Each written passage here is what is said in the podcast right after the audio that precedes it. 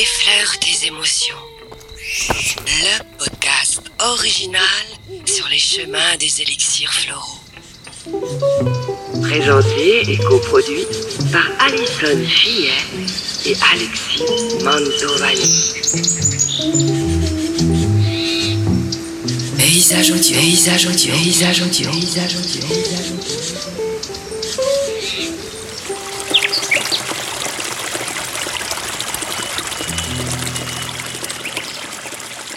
Bienvenue à vous si vous venez euh, de rejoindre notre podcast consacré aux fleurs de bac. Aujourd'hui, un épisode pas très joyeux, on va dire, en compagnie d'Alison Fillet. Bonjour. Bonjour Alexis. Bon, je suis sûre que tu vas arriver à mettre une petite touche de gaieté dans l'épisode. De quoi on va parler alors? Alors du coup, on va parler du, alors je vais essayer de le dire en anglais, mustard, la moutarde, pour les mélancoliques. Oh là là, que c'est triste. Mélancolie. Il y a quelqu'un qui avait chanté la mélancolie, mais je me souviens plus.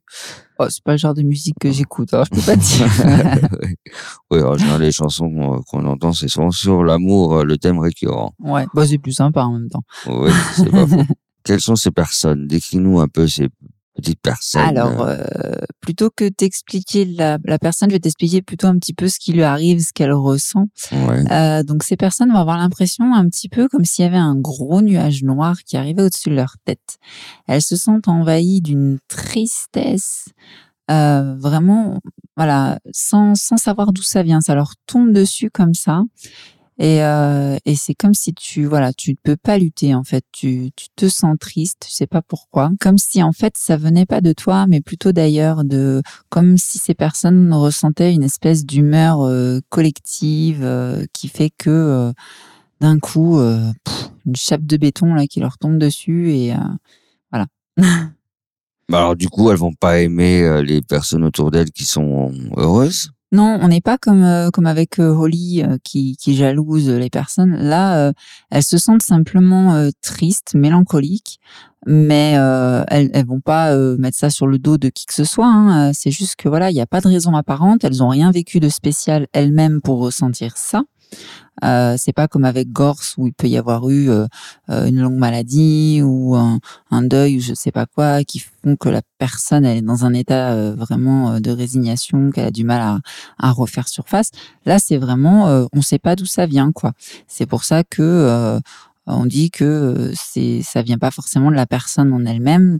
C'est une espèce de hum, d'empathie si tu veux plus plus voilà Parlons un peu des, des symptômes qui vont faire penser à cette fleur. Qu'est-ce qui nous arrive physiquement pour Bah, les symptômes euh, que tu peux imaginer quand on est euh, vraiment dans une tristesse profonde. Alors, on manque d'appétit, on a envie de rien, euh, on, on dort beaucoup ou ou pas. En fait, on peut avoir justement à ne pas arriver à dormir. Tu vois, le sommeil est un peu euh, un peu coupé, un peu voilà. Et puis, euh, bah oui, c'est ce que je disais, l'apathie, c'est vraiment l'envie de rien, quoi.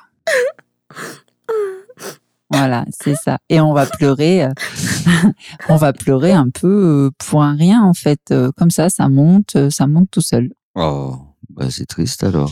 Heureusement, euh, en général, ça, ça concerne, ce- c'est un état passager parce que je, je l'avais déjà dit, je crois, euh, sur un épisode, qu'on pouvait avoir des fleurs qui peuvent concerner quelqu'un un petit peu tout au long de sa vie parce qu'il a un caractère particulier.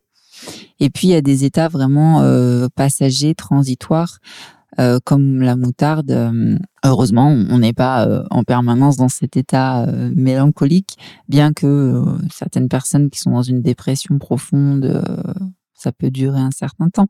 Mais en théorie, c'est passager. Oui, tu parles de la moutarde parce que c'est nom en français, bien évidemment. Oui, je l'ai dit au début de l'épisode, je crois. Mustard, moutarde. Oui, on le rappelle, c'est toujours, toujours bien de le savoir. Ouais.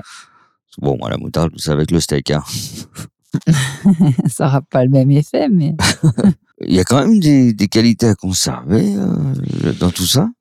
Alors oui, parce qu'en fait, euh, bah, comme je disais tout à l'heure, ce sont des personnes euh, très empathiques et elles ont une une grande sensibilité justement aux, aux humeurs euh, collectives. Donc il faut arriver à, à canaliser un petit peu ça de façon à ce que ce soit pas gênant pour pour la personne, mais en tout cas à dose modérée, ça peut être intéressant d'avoir cette, cette sensibilité euh, spirituelle, je dirais, quand même, euh, qui est propre à, à ces personnes-là.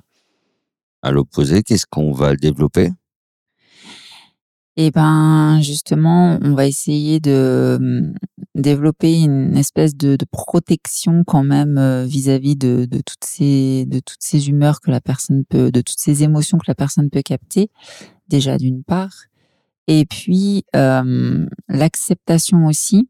euh, ça va amener la personne à accepter le fait que euh, ces humeurs mélancoliques, en fait, c'est, euh, on va dire, entre guillemets, normal. Tout le monde euh, passe par là à un moment ou à un autre. Et il faut juste accepter que, ben là, euh, en ce moment, c'est là. Je, C'est passager, quoi. voilà, je suis triste, mais, mais ça va passer. euh, voilà, on, on accepte cet état. Toujours les adultes et jamais les enfants. Et l'enfant, alors, lui, qu'est-ce qui se passe dans sa petite tête? Il va pleurnicher aussi tout le temps? Bah, l'enfant, euh, oui, alors euh, bon, à mon sens, on trouve quand même moins ce profil chez l'enfant parce que euh, justement, il n'a pas forcément encore, bien que il y a des enfants hypersensibles hein, euh, qui captent vraiment aussi, et de plus en plus d'ailleurs. C'est vrai que les enfants des générations qui arrivent maintenant sont beaucoup plus sensibles aux, aux émotions, euh, à l'inconscient collectif, etc. que L'enfant, il va pas être plus sensible si on se moque un peu de lui ou si sa maman n'a pas trop le temps pour lui, euh, plus dans ces aspects un peu plus concrets? Euh, non, parce que là, on est vraiment sur quelque chose justement de pas euh, d'impalpable, euh, d'impalpable, si tu veux. Justement, il n'y a pas de raison concrète à cette mélancolie. Il n'y a pas quelque chose qui va entraîner ça euh, de cause à effet. C'est vraiment un truc qui arrive comme ça de nulle part. C'est pour ça que, voilà, je disais, ça concerne plus les enfants qui sont hypersensibles euh, aux émotions ambiantes. Donc, euh, il y en a de plus en plus. Euh, mais heureusement, on retrouve quand même pas trop ce, ce profil chez l'enfant. Mais voilà, si, si vous voyez un enfant qui, euh, qui pleure un peu sans, sans raison apparente pour rien, qui, qui n'a pas d'envie, euh, euh, que tout ce que vous faites pour essayer de lui faire plaisir, euh, ça, ne, ça ne fonctionne pas, ça ne lui redonne pas le sourire, etc. Euh, là, quand même, c'est que c'est qu'il y a quelque chose. Alors après, bon, euh, on n'exclut pas non plus euh, d'aller voir un psychologue, etc. hein. ça fait partie du voilà, faut pas juste se contenter de, de lui donner une fleur de bac non plus quand on arrive dans des états comme ça euh, assez euh, de détresse profonde. Oui, on va rappeler hein, que les fleurs de bac ne sont pas un remède miracle non plus. hein. Non, c'est un coup de pouce. Voilà, c'est un coup de pouce. Il reste toujours euh, les, comme tu disais, les psychologues et autres euh, Oui, oui, médecins. euh, Après, en première intention, c'est bien de commencer par ça parce que de toute façon, vous risquez rien à, à le prendre et si ça marche pas, ça marche pas.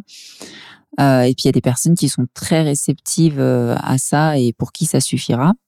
Donc euh, bon, autant pas s'embêter à aller euh, faire 50 euh, thérapies différentes, mais euh, mais c'est vrai que derrière, voilà, si on voit que ça marche pas suffisamment, il faut faut pas hésiter à à s'orienter vers un professionnel. voilà, c'est ça. Allez, Sophie, merci beaucoup. Je t'en prie. La suite au prochain épisode, j'ai envie de dire. Oui, tout à fait. On en est au quoi? 21, c'est ça? Euh, 21, 22, j'ai Ouais. plus trop compté. Hein. Ça fait Bon, quand même pas mal. On en a fait plus de la moitié. Ah oui. Oh là là. Et Il y en a encore, euh, il y en a encore. Il y en a encore. Mais tout ça, c'est pour vous, chers auditeurs. Allez, à bientôt. Ciao, bye bye.